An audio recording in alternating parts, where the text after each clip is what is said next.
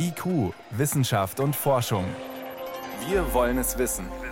Ein Podcast von Bayern 2. 26,7 Kilometer lang ist er.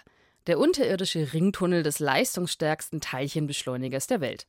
Der Large Hadron Collider LHC am Europäischen Kernforschungszentrum CERN in Genf. Durch diesen Ringtunnel sausen Protonen mit beinahe Lichtgeschwindigkeit, bevor sie miteinander kollidieren.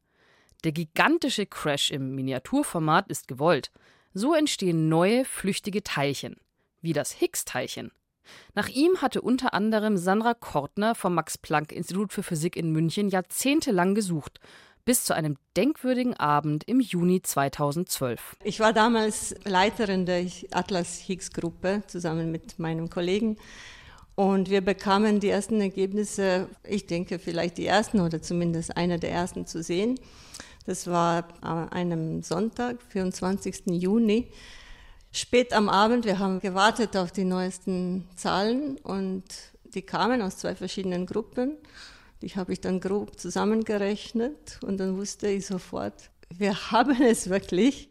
Am 4. Juli 2012 wurde es dann der ganzen Welt verkündet. Der Large Hadron Collider LHC hatte das Higgs-Teilchen gefunden. Da war ich sprachlos wollte erstmal jubeln, dann war ich sprachlos und dann war ich einfach dankbar, weil das war für mich das Geschenk meines Lebens, für das ich schon zehn Jahre davor gearbeitet habe und jetzt auch weiter daran arbeiten kann. Es war wirklich ein ganz besonderes Gefühl. Das Higgs-Teilchen.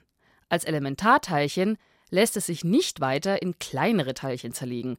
Es kommt in freier Wildbahn nicht vor, sondern muss umständlich in einem riesigen Teilchenbeschleuniger erzeugt werden und zerfällt nach Sekundenbruchteilen wieder. Und, ganz wichtig, das Besondere an dem Teilchen ist, dass man durch dessen Existenz jetzt erklären kann, wie alle anderen Teilchen ihre Masse bekommen. Für Sandra Kortner, ihre Kolleginnen und Kollegen, war damit ein riesiges To-Do der Teilchenphysik endlich geschafft. Das Higgs-Teilchen war das letzte Teilchen im sogenannten Standardmodell der Teilchenphysik, das ihnen noch fehlte. Alle bislang bekannte Materie besteht aus den 13 Elementarteilchen dieses Standardmodells. Nach der Entdeckung des Higgs-Teilchens lernten die Forscherinnen und Forscher es zunächst einmal besser kennen. Erstmal wurden natürlich diese ganzen äh, Higgs-Kopplungen vermessen, also die Wechselwirkung des Higgs mit anderen Standardmodellteilchen. Sagt Uli Heisch, theoretischer Physiker am Max-Planck-Institut für Physik in München. Also da hat man jetzt äh, keine Abweichung äh, gefunden bisher. Soll heißen, bis jetzt passt das Higgs-Teilchen ganz wunderbar zu allen anderen Teilchen im Standardmodell. Aber Uli Heisch erzählt, dass sich die Physikerinnen und Physiker am LHC nicht mit ihren 13 bekannten Elementarteilchen zufrieden geben wollen. Und dann wurde natürlich nach allen möglichen Arten von neuer Physik, also nach neuen Teilchen, die nicht im Standardmodell der Teilchenphysik enthalten sind, gesucht. Ja. Leider bisher ohne Erfolg. Denn das große Problem der Teilchenphysik ist nicht das Higgs-Teilchen, sondern eher das Standardmodell selbst, wie Sandra Kortner erzählt. Wir wissen, dass das Standardmodell nicht vollständig ist. Es erklärt einige Sachen sehr, sehr gut, aber es erklärt auch ganz viele Sachen noch nicht gut. Vor allem ist da die dunkle Materie, üblicherweise mit dem Adjektiv mysteriös versehen. Mysteriös ist sie, weil niemand weiß, was die dunkle Materie ist und sie nicht mit anderen Teilchen wechselwirkt. Das ist unpraktisch, weil Forschende fast sicher sind, dass es sie geben muss. Darauf lassen astronomische Beobachtungen schließen. Uli Heisch. Ehrlicherweise muss man zugeben, dass man natürlich nichts weiß über diese dunkle Materie. Also man weiß weder die Masse noch die Kopplung.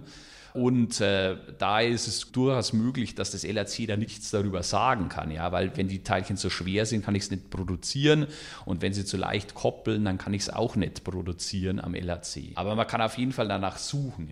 Dann wäre da noch die noch mysteriöse dunkle Energie, die dafür sorgt, dass sich die Ausdehnung unseres Universums immer weiter beschleunigt. Das Standardmodell der Teilchenphysik hat dafür keine Erklärung.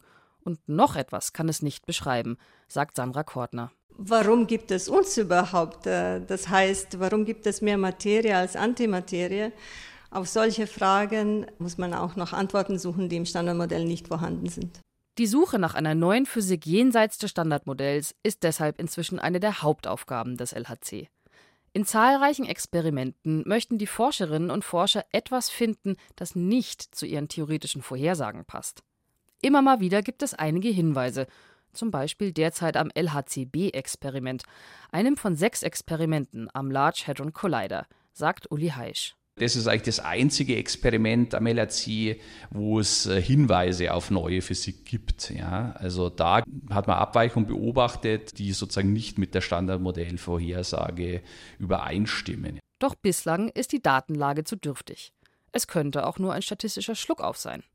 Nach einem Upgrade läuft der LHC seit April 2022 wieder. Protonen sausen durch den Ring, kollidieren miteinander, erzeugen Teilchenschauer und eine immense Datenmenge. Irgendwo darin könnte sich Unerwartetes verstecken. Und das wäre für die Physikerinnen und Physiker wieder ein Grund zu großer Freude.